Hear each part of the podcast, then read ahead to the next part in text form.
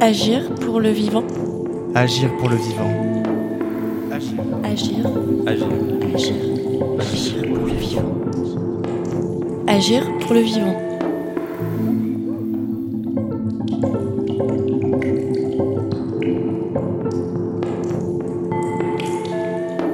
Bienvenue sur Agir pour le vivant, une série de podcasts So Good en collaboration avec Intercesseur le podcast et le festival Agir pour le vivant. Je m'appelle Anaïs Théron et je suis une vivante passionnée. Une vivante comme vous, mais aussi comme beaucoup d'autres. Et j'ai eu l'occasion de discuter intimement avec des personnalités sur leur rapport au vivant. Des personnalités inspirantes qui réinventent et imaginent de nouvelles manières d'être et de vivre avec les autres, humains et non humains. Vous allez découvrir dans ce podcast des histoires de vivants et de vivantes qui ont appris au fur et à mesure et qui apprennent encore à s'émerveiller, à porter attention et à cohabiter avec la vie qui nous entoure. Dans ce nouvel épisode, vous allez entendre Marine Calmé, une juriste en droit de l'environnement et des peuples autochtones, qui est présidente de l'association Wild Legal, une association pour la défense des droits de la nature. Vous allez aussi entendre Anne-Sophie Novelle, une journaliste, auteure et réalisatrice spécialisée dans l'économie collaborative, l'écologie et l'innovation sociale. Cette série, c'est pour vous inspirer et vous engager. Parce que franchement, qu'on se le dise, qu'est-ce que c'est beau et précieux la vie. Je vous souhaite une bonne écoute. Premièrement, baisser les bras n'est pas une option. Je me décrirais comme une vivante euh, observatrice. Je suis quelqu'un de très dans la contemplation plutôt. C'est-à-dire que j'aime regarder, prendre le temps, chercher et euh, je n'aime pas les règles. C'est beaucoup l'espoir d'une transformation, l'inspiration qui vient euh, des autres et euh, la volonté de nous dépasser euh, collectivement, pas moi, mais collectivement dans notre société pour faire un monde meilleur. Je suis quelqu'un de comme ça, d'assez utopiste. Disons que j'ai été élevée en fille de biologiste à aimer regarder, découvrir la nature, parce que mon père nous emmenait plonger avec lui sous l'eau, découvrir les poissons. Et donc j'ai toujours appris qu'il ne fallait pas toucher, qu'il fallait regarder avec les yeux et qu'il fallait respecter ce qu'on voyait. Mais euh, le vrai déclic pour moi, ça a été l'école de droit et euh, les premières déceptions euh, juridiques, c'est-à-dire les premiers recours perdus et cette compréhension que malgré tout le système juridique n'était pas un système qui était tout à fait adapté à notre situation, qui était parfois même très injuste vis-à-vis -vis du vivant. Donc je me suis plongée là-dedans en me disant bah, peut-être qu'il faut réinventer ces règles. Et si on les réinvente, c'est pour aller où? Pour créer quoi ensemble? Et donc euh, donc il y a eu un point de bascule pendant mes études de droit où j'ai commencé à m'engager dans les associations écologistes. Et aujourd'hui, voilà, c'est mon métier. Donc je suis arrivée en 2017 en Guyane au moment où il y avait donc toutes les discussions sur le projet Montagne d'Or euh, on connaissait à peine les contours de ce projet, on avait uniquement euh, la connaissance de l'immensité de cette fosse euh, qui serait au milieu de la forêt amazonienne, de, de son éloignement et donc de cette longue route qu'il faudrait créer. Et donc ouvrir la forêt en deux pour rentrer et aller chercher cet or. Donc évidemment, les, les associations sur le terrain, les citoyens ont commencé à se mobiliser. Je suis arrivée un peu dans cette effervescence à ce moment-là. Et puis ensuite, s'en sont suivis de nombreux mois où nous sommes allés à chaque débat public qui a été organisé pour donner les informations sur le projet parce que nous avions donc décortiqué les dossiers et euh, nous voulions informer la population et faire en sorte que justement Montagne d'Or ne puisse pas simplement faire de la publicité pour son projet en donnant seulement des informations choisies. Et donc euh, et donc vraiment ça a été une grosse mobilisation jour et nuit pour euh, gagner une bataille culturelle, c'est-à-dire faire pencher la balance en faveur de la protection du vivant et des habitants plutôt qu'en faveur des multinationales. Et puis ça, ça a fini par marcher puisque bon, plusieurs années après, on voit qu'on a gagné dans l'opinion publique. Euh, Emmanuel Macron a dû faire euh, marche arrière, a dû annoncer que finalement ce projet n'était pas conforme aux standards environnementaux français. Et, et donc c'est cette bataille culturelle qui a été gagnée sur le terrain. Donc voilà, j'ai accompagné ce, ce, processus pendant toutes ces années. Personnellement, ce que j'ai vécu, c'est que en fait, les citoyens sont absolument indispensables, au contraire, pour gagner un procès. J'ai jamais vu un procès gagné sans pression populaire, sans alerte des médias, sans conscience. Et donc il faut certainement pas que le citoyen se dise je ne sers à rien, je ne suis pas juriste, c'est quelque chose d'ultra technique, très loin des citoyens. C'est pas vrai du tout. C'est toute une société qui demande quelque chose. Et donc c'est extrêmement important la mobilisation citoyenne. Euh, effectivement, je, dis souvent que le rôle d'avocat, c'est un sport solitaire parce que c'est vrai que écrire un, un, recours, écrire euh, une plainte en justice à plusieurs, c'est assez compliqué. Mais par contre, l'avocat, lui, se nourrit du citoyen. Et souvent, c'est pas l'avocat qui va chercher les informations, c'est le citoyen qui collecte, qui va rencontrer les élus, qui va rencontrer les acteurs, qui trouve les failles, qui nous les communique, et c'est ensemble qu'on construit des dossiers. Donc le citoyen, il est primordial en fait. Notre droit, c'est une évolution constante. Et euh, ce droit, il est allé vers une évolution anthropocentrée, c'est-à-dire que progressivement, il s'est adapté à répondre aux besoins des entreprises, déjà, puisqu'il fallait exploiter la terre, donc on a fait dans un certain cadre, et donc on a créé un droit de l'environnement qui est en fait plutôt un droit de l'exploitation de l'environnement, c'est-à-dire on met simplement un cadre sur la manière dont on utilise, dont on exploite, dont on détruit la nature. C'est pour ça qu'on parle de droit anthropocentré, c'est-à-dire centré sur l'homme, ses besoins. Il est écrit par et pour les humains. Et donc aujourd'hui, c'est ce qu'on espère justement euh, changer grâce à l'introduction des principes de base, les principes essentiels en matière de protection de l'environnement, euh, de modifier intrinsèquement ce droit minier qui est un résultat d'une vision hein, de Napoléon déjà à l'époque, c'est-à-dire qu'il fallait exploiter la terre, en tirer toutes les ressources du sous-sol ça s'est remis évidemment en question, puisque aujourd'hui, avec la crise climatique, avec euh, la disparition de la biodiversité, on voit bien que cette exploitation, sans jamais rendre en retour, ce n'est plus possible. J'ai rencontré justement des gens qui effectivement représentent la nature dans leurs décisions, en tout cas dans leur gouvernance. La nature est présente. Et euh, en Guyane, notamment, euh, par rapport justement aux mines, il y a ce savoir, en fait, cette sagesse qui dit qu'il n'y a aucune raison en fait de creuser le sol, si ce n'est pour trouver de l'eau ou enterrer ses morts. Ce sont les deux seules raisons pour lesquelles l'homme peut avoir l'autorisation d'ouvrir la terre. Parce qu'on considère que ouvrir la terre, c'est aussi faire revenir des problèmes à la surface qui ont été enterrés par les sages, par les anciens, par les générations du passé. C'est pas une croyance, c'est vraiment une sagesse de dire on ne touche pas à l'énergie de la terre, on ne lui ouvre pas les entrailles, on ne va pas chercher à l'intérieur ce qu'il y a à lui prendre. Au contraire, on la respecte et on, préserve aussi sa dignité, son intégrité. Il s'agit d'une sagesse millénaire qui fait qu'en fait, on a compris déjà à l'époque que éventrer la terre, c'était signe de malheur. J'aime beaucoup ça parce qu'on retrouve ça dans pas mal d'autres cultures et de, chez d'autres peuples premiers. Et j'ai notamment euh, été au Maroc justement visiter des mines. Je discutais aussi avec eux. Ils me disaient bah, on ne prend pas dans le sol. Si on doit prendre, en échange, il faut donner quelque chose.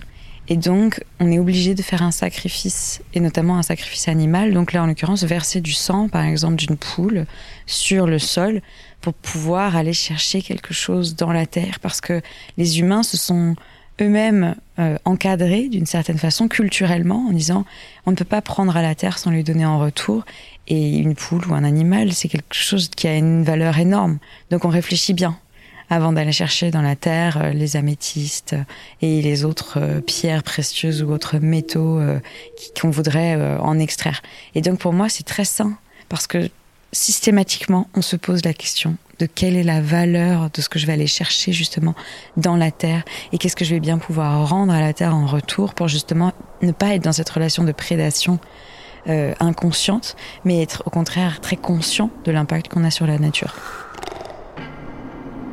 Sur beaucoup de ZAD en France, il y a cette réflexion sur justement comment habiter la terre en commun, parce que ça c'est aussi euh, une grande différence entre le droit occidental et le droit coutumier amérindien, c'est la question du commun, c'est-à-dire comment on protège les droits collectifs. En France, on ne sait pas faire.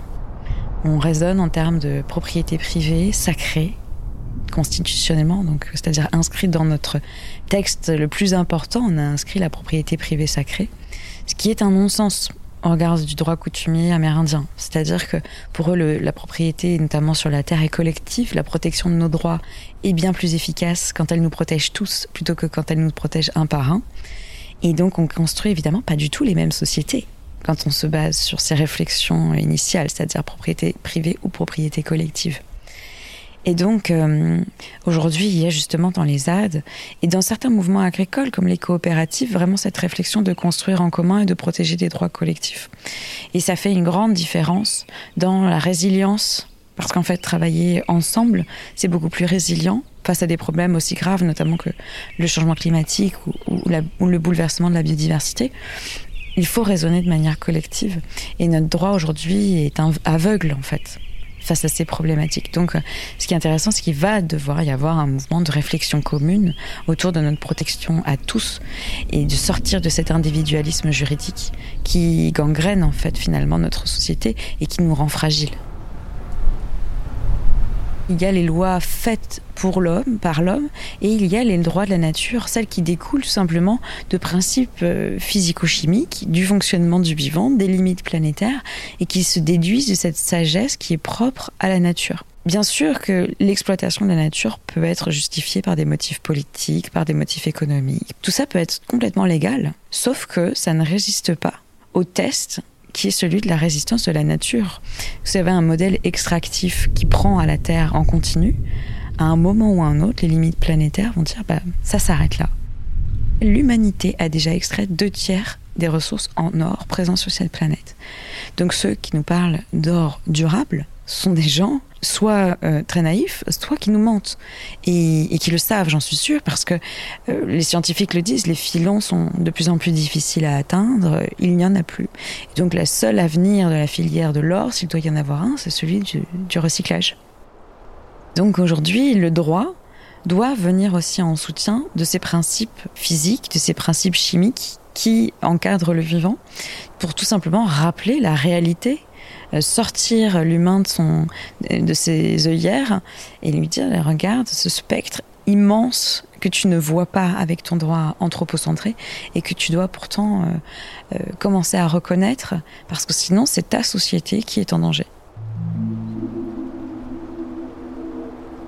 Quand je suis arrivée en Guyane, disons que ça a été vraiment un coup de foudre très violent. C'était euh, surtout euh, ce, ce, bruit de la nature, ces animaux, les insectes, euh, les, les, les grenouilles. Tout est d'une, une puissance. Ce son est incroyable. Et puis il y a ces arbres immenses, et puis les fleuves qui qui sont comme des grands serpents qui rentrent dans la forêt, qui et, et qui sont notre seule voie de communication entre les humains, parce que d'un village à un autre, on n'a plus que l'eau en fait pour se déplacer. Et tout ça, c'était vraiment un coup de foudre immédiat, c'est-à-dire j'ai ressenti le besoin de protéger euh, cette nature, ces écosystèmes immédiatement et, euh, et que c'était un peu mon rôle quoi finalement, c'était là où je devais être et ce que je devais faire. Je pense que c'est là que j'ai compris que oui, il pouvait y avoir un lien très fort euh, avec le sensible et donc c'est devenu aussi un peu mon domaine de recherche et d'action, c'est-à-dire qu'est-ce que c'est être gardien, où est ce lien avec la nature que moi j'ai ressenti et comment faire pour que d'autres personnes le ressentent? Et je pense qu'on en est tous capables. Mais ça demande de se poser les bonnes questions. Quel est l'écosystème avec lequel j'ai le plus fort lien, euh, duquel je dépends le plus et redévelopper cette conscience pour pouvoir agir correctement pour protéger la nature je parle toujours de devenir gardien de la nature parce qu'en fait, je pense que c'est un processus infini. Déjà, on ne naît pas gardien de la nature. Et en plus, c'est un processus où on le devient de plus en plus, je dirais. On ne cherche pas à être un gardien abouti. On cherche à s'améliorer en continu. J'ai débarqué en Guyane avec zéro savoir vraiment de, justement, du fonctionnement de cet écosystème et je l'ai appris à le, à le découvrir, à le comprendre et aussi à m'inspirer de ceux qui avaient réussi à le défendre pendant toutes ces années ce qui m'a nécessité une longue phase de décolonisation. La propriété privée était quelque chose que j'avais complètement intégré, qu'il m'a fallu déconstruire et imaginer justement de nouveaux modèles, de défendre ensemble notre société, une société nouvelle en l'occurrence, et euh, la nature. Quitter justement ce, ce, rôle de citoyen aussi dans lequel euh, c'est un carcan, on nous demande uniquement de voter, euh, de respecter les lois, de s'en tenir à ce qu'on a aujourd'hui. Dépasser ça euh, remettre en question, apprendre, se décoloniser de ces a priori euh, qui fondent notre société et qui nous empêchent de voir plus loin, de créer autre chose. Et puis ensuite, voilà, construire une nouvelle société. Donc je donne plusieurs étapes. Et puis, euh, donc ça me permet justement d'expliquer à quoi servent les droits de la nature, quel est cet outil euh, écologique et démocratique que nous voulons mettre en place, et comment on devient gardien de la nature, qui est pour moi le, nouveau rôle en fait, qui euh, transcende celui de citoyen et qui nous permet de remettre en question les lois qui s'appliquent euh, aux citoyens pour parler des droits de la nature, pour défendre les droits de la nature et créer une nouvelle place comme ça dans notre société pour ceux qui voudraient s'attribuer ce rôle. Puis je reçois beaucoup de personnes qui m'écrivent, qui me disent moi aussi je veux devenir gardienne ou gardien de la nature. Et donc je pense que c'est quelque chose qui parle, qui vibre à l'intérieur des gens en se disant bah oui c'est là que je vais me réaliser en tant qu'humain et en tant que membre de la collectivité du vivant. Une des claques que j'ai vécues en Guyane, c'était justement un Amérindien euh, euh, que j'ai rencontré, avec qui je dînais un soir, qui m'expliquait en fait l'échelle de vie amérindienne, c'est-à-dire qu'on est au stade 1 bébé. On est dépendant à 100% des autres et puis après on grimpe les échelons en fonction de ses responsabilités et puis aussi de ses savoirs qu'on acquiert euh, et sa sagesse. Et il me disait, Marine, toi, tu es bloqué au stade 1. Tu es un enfant, tu ne sais ni prendre soin de toi ni prendre soin des autres. Alors comment veux-tu prendre soin de la Terre? C'était d'une violence inouïe. Et en fait, j'ai compris que bien plus tard qu'il avait déjà de une raison, parce qu'en fait, il me voyait me démener de toutes mes forces contre ce projet et souffrir personnellement, humainement, parce que j'étais épuisée. Du coup, j'entraînais aussi dans cette dynamique d'autres personnes. il a bien fait de me le dire, c'est-à-dire il faut prendre soin de toi si tu veux pouvoir prendre soin de la nature. Et dans l'apprentissage justement de la protection du vivant, il y a aussi cette notion de savoir prendre soin de ce qu'il y a à l'intérieur de nous, parce que sinon, et notamment dans les luttes euh, pour défendre la nature, on se brise quoi. Je pense qu'il faut une rupture à un moment, et je crois qu'il y a beaucoup de gens qui traversent ce que moi j'ai traversé, c'est-à-dire cette saturation de, aussi de messages et d'injonctions. Il faut agir, tu dois agir, tu dois euh, arrêter les sacs en plastique, tu dois arrêter la viande, tu dois te, te, te déplacer à vélo. Et en fait, c'était beaucoup d'injonctions qui n'avaient pas de sens parce qu'elles étaient pas mises bout à bout, elles étaient simplement comme ça, elles m'étaient jetées au visage de ce que je devais absolument faire et quelle personne je devais être pour être en accord avec mes valeurs. Et j'ai dû faire une rupture pour prendre pied, en fait, réenraciner ma pensée et construire quelque chose qui avait du sens. Et dans cette pensée complexe, mettre bout à bout les transports, enfin notre mode de transport, la façon dont on s'alimente et dont on vit, dont on crée un modèle de gouvernance partagé. Et ça, ça, il faut avoir du recul. On peut pas le faire quand on subit. On doit prendre du recul, prendre de la hauteur sur ces débats et euh, se prendre à soi aussi un temps de réflexion euh, qui nous permette de, dézoomer en fait. On, on peut rien faire quand on regarde par le trou de la serrure. Il faut voir la porte, la poignée pousser la porte et aller vers ce qu'on veut atteindre en fait. Tant qu'on regarde le monde à travers le trou de la serrure, on n'y arrivera jamais. En fait, il y, a, beaucoup de moyens différents pour créer une rupture et nous permettre tout simplement de, de basculer, de se poser les bonnes questions et de réenclencher un cycle qui n'est pas un cycle euh, négatif mais un cycle positif je ne peux pas baisser les bras et je fais, je, fais des choix aussi hein, dans ma manière de méditer. Qu'est-ce qui est le plus efficace? Euh, Qu'est-ce qui va avoir l'impact aussi le plus rapide, le plus transcendantal sur notre société? Et donc, euh, voilà, je, je, choisis, je priorise. Euh, et ça, je pense que c'est peut-être un, un bon conseil pour des personnes qui veulent s'engager parce que, mine de rien, on a toujours envie de faire beaucoup et on s'épuise et on a un, un seuil d'énergie positive qui doit être en balance avec toute l'énergie négative qu'on reçoit parce que euh, les énergies qui détruisent le monde, celles de ces forces, donc de ces multinationales, euh, de ces sociétés extractives, cette énergie destructrice, on essaye en permanence, nous, de la compenser. Mais donc, il faut avoir suffisamment d'énergie positive. Et donc, il faut savoir se protéger aussi, euh, soit en tant qu'humain. et donc, il faut prioriser. Et vraiment, pour moi, la, la mesure numéro un de santé publique, c'est d'agir ensemble. Parce qu'avec les autres, on est fort, on est protégé. Il faut comprendre, quand on veut prendre soin du vivant, qu'il faut prendre soin de soi, des autres et de cette communauté du vivant en général et le voir comme un tout, pas comme une étape, c'est-à-dire c'est pas d'abord prendre soin de soi pour ensuite, c'est vraiment un écosystème de, de care, euh, de prendre soin. Et donc, euh, c'est vraiment vers ça qu'à mon avis, il faut se diriger. Sinon, on pourrait s'autodétruire dans ces luttes et finalement, ça n'apporterait pas grand-chose.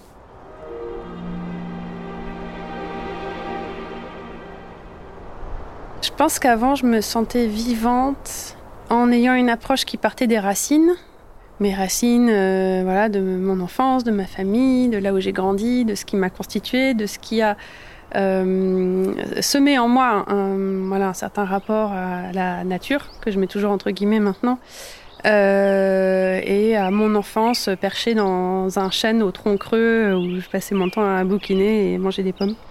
Voilà, et ça c'était peut-être ma première perception et définition de vivante. Et là, en fait, il s'est passé quelque chose euh, pendant le premier confinement. Je pense que je suis loin d'être la seule, euh, mais c'était complètement inattendu. Mon chéri, depuis 16 ans, m'a toujours parlé de ses attaches à sa région de l'Entre-deux-Mers. Et moi, j'étais plutôt urbaine. Après mon enfance, voilà, j'ai été amenée plutôt euh, à être dans, dans, les villes. Et lui, il me disait, là là, j'en peux plus là d'être à Paris ou à Bordeaux, c'est trop minéral. Et euh, je lui dis, mais fais abstraction, c'est bon, voilà. Mais lui, il a la chance d'avoir une maison dans l'entre-deux-mers. Et on s'est réfugié là-bas, forcément, pour euh, le premier confinement. Et, il s'est passé quelque chose là, de, vivre ce printemps où il faisait un temps magnifique, de voir les enfants si heureux. Et tous les jours, on allait se balader dans la forêt, parce qu'on est en lisière de forêt. Il y a eu un moment où voilà, on avait fait une, une, grande balade pendant 5 on a mangé dans la forêt, euh, pique-niqué, et on, débouche sur une prairie que je ne connaissais pas, qui était magnifique, toute fleurie, avec plein d'orchidées de partout, et, euh, juste les coulées des animaux. Euh, et, mais à un moment, ce bruit qui me surprend, qui me saisit, et je me tourne vers Nicolas, et je dis, mais qu'est-ce que c'est? Et là, il me dit, en rigolant, il me dit, ah, mais tu sais pas? Je dis, bah non, mais c'est quoi ce bruit et en fait, c'était le vent dans la cime des arbres. Mais vraiment, ça m'a fait l'impression d'une vague, euh, comme sur le sable. Le... Et, moi qui ai toujours dit à, mon chéri, écoute, euh, euh, moi, plus tard, j'aimerais vraiment qu'on puisse habiter en bord de mer. J'ai besoin de l'eau, c'est mon élément. Tu sais que j'adore nager. Je suis voilà de signe de terre. J'ai besoin de ça pour ne pas me dessécher. Je me suis dit, mais en fait, je peux trouver ici des éléments sonores dans cette cime des arbres balayée par le vent qui qui en fait sont, sont, proches de ça. Et peut-être que t'as pas, c'est peut-être pas le l'eau que tu cherches, mais il y a peut-être une autre, voilà, il y a peut-être quelque chose qui relie à travers ça. Et, c'est vraiment ce moment-là qui, cette marée verte qui a, ouais, semé quelque chose chez moi, qui a poussé. Et puis pendant le reste du confinement, j'ai fait plein de rêves. Et il y en a un où je me voyais avec un arbre qui poussait en moi. Et je me suis dit tiens, c'est marrant, ton, enquête commence à pousser en toi, et t'as ces rêves-là, et t'as ces sentiments-là. Et, depuis, j'avoue que je, je pense qu'en tant que journaliste, connaissant bien ces questions d'environnement, j'avais une vision euh, euh, très intellectuel, très intello, euh, très sur les chiffres, euh, avec un peu de distance, de recul sur ces notions, manipuler les concepts, c'est très bien. Mais je crois que j'avais pas cette connaissance aussi sensible de ce que j'ai pu saisir cette année, mais aussi par cette propre expérience, cette immersion que j'ai pu faire avec des passionnés et des gens qui ont pris le temps de m'expliquer. Mais j'ai été voir aussi bien des photographes nature que des chasseurs que des éducateurs nature, euh, que des écothérapeutes. Et, voilà. Et donc, je me sens riche de ça. Et, ça m'a changé. Et je crois que je, je, vois les choses un peu différemment ou de manière plus riche.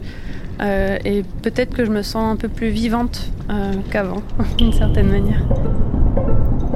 On, a fait moins de bruit collectivement dans les villes et du coup, euh, on a plus entendu euh, euh, ce vivant qui nous entoure, cet environnement. On a plus entendu les oiseaux.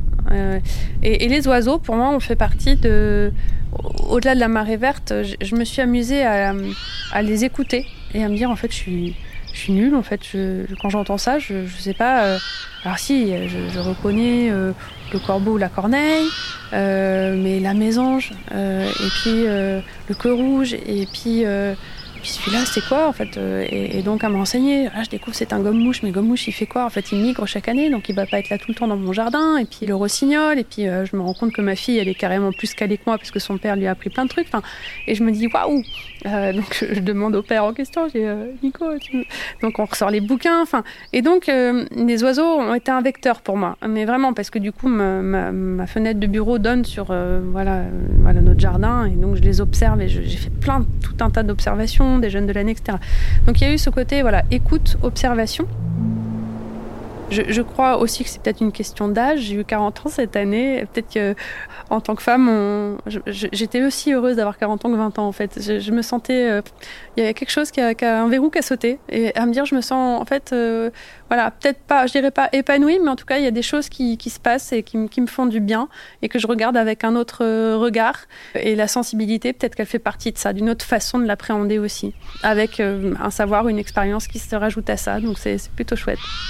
Pour moi, c'est un chemin. Quand on m'a confié cette enquête, j'ai dit, vous savez, je, me sens toute petite parce que depuis toujours, l'homme a raconté son rapport au vivant. Il y a d'immenses euh, romanciers, romancières, euh, de, scientifiques qui, ont été parcourir le monde, qui ont ramené plein de connaissances. Un an, ça suffira jamais. Même au bout d'une vie, on n'arrive pas à comprendre ça. Donc, j'en fais un récit qui sera imparfait, qui sera personnel, euh, mais qui essaiera de faire une passerelle pour euh, voilà, m'adresser à des gens qui, voilà, ou à ma voisine qui a peur des arbres, par exemple, et qui les coupe. Et, voilà, et, de me dire si elle au moins comprend à travers ça pourquoi c'est important, et que ce petit témoignage que je vais apporter sera une toute petite pichenette à un édifice euh, immense. Ce qui est drôle, c'est que j'ai une devise depuis 2003-2004. J'avais fait un. Après ma thèse, je crois que j'ai été faire une semaine chez les bouddhistes là en Dordogne, et j'ai rencontré une non-bouddhiste qui a une phrase très juste et qui est devenue un peu ma devise c'est parce que je me plante que je pousse. Et, en fait, c'est ça, je vois la vie comme ça. C'est des expériences et on plante, on sème, on pousse. Et, et puis voilà, ça, ça, grandit et, des fois on n'y fait pas attention, puis on, se trouve riche de quelque chose. Voilà. Donc ma, vision elle est peut-être là, euh, et avec euh, la sensation que j'ai encore beaucoup à apprendre, et c'est ça qui rend les choses intéressantes, de, justement de jamais être sûr de quoi que ce soit. On a tous une histoire avec un territoire.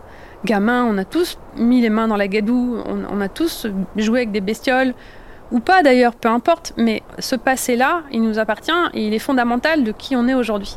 Et, se rappeler ça, c'est pas pas un sujet en fait. Euh, on parle pas du vivant euh, tel qu'on le vit en fait. C'est des choses qu'on n'a pas appris à dire ou, même qu'on ne nous a pas encouragé à raconter.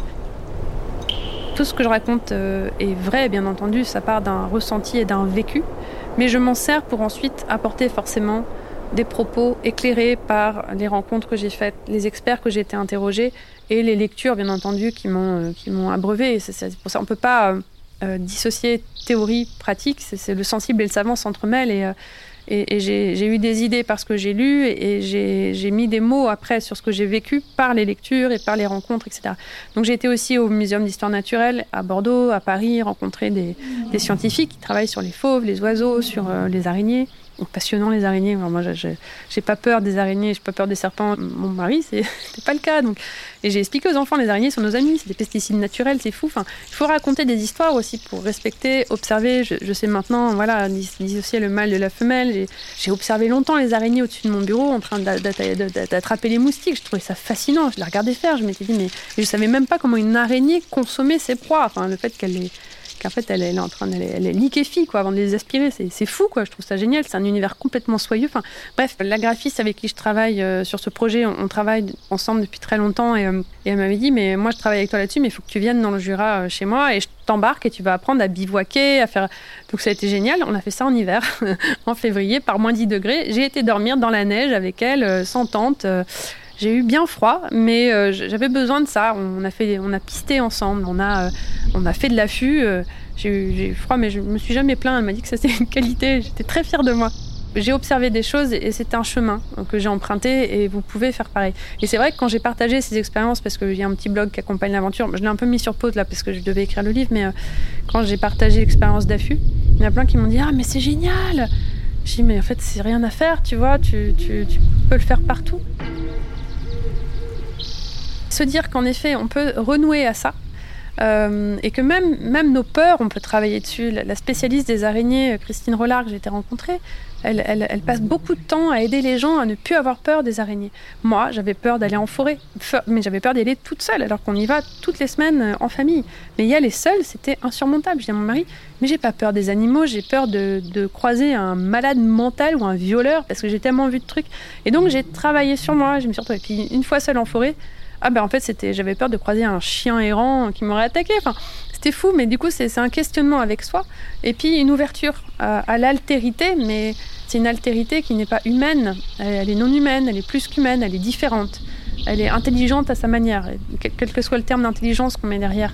C'est de l'adaptation, en fait. Et c'est là qu'on a beaucoup à apprendre. C'est dans, dans, cette observation-là, dans, dans, cette prise de conscience-là.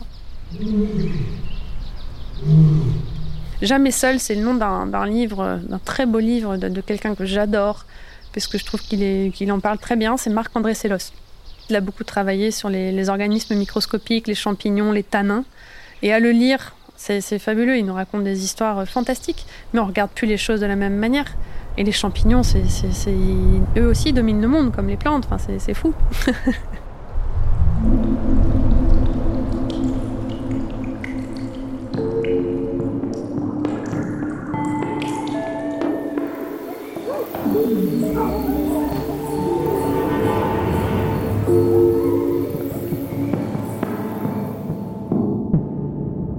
Agir pour le vivant.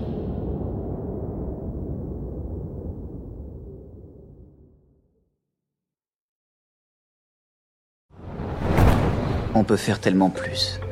Peut-être sauver ce monde. So Good Radio. 10 minutes, 10 minutes pour sauver, sauver le, monde. 10 minutes pour sauver le monde.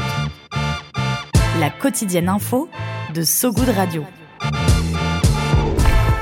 Salut, je m'appelle Diane Poitot. Et moi, c'est Romain Salas. Accordez-nous 10 minutes et on vous donne de quoi sauver le monde. La quotidienne info de So Good Radio qui vous veut du bien. Un tour du monde de l'actualité. De Kuala Lumpur à Saint-Etienne jusqu'à l'Antarctique. Des tortues étoilées enfin protégées aux résidences d'artistes en hôpital psychiatrique. En passant par la défense des personnes transgenres au Minnesota. Bref, on parle de tout. Des infos les plus positives du jour, de celles et ceux qui essaient de rendre notre monde un peu moins pire. Ça s'appelle 10 minutes pour sauver le monde. Retrouvez-nous sur toutes vos plateformes d'écoute préférées. Vous allez voir, ça met la pêche. La super pêche. 10 minutes, 10 minutes pour sauver le monde. So Good Radio. So Good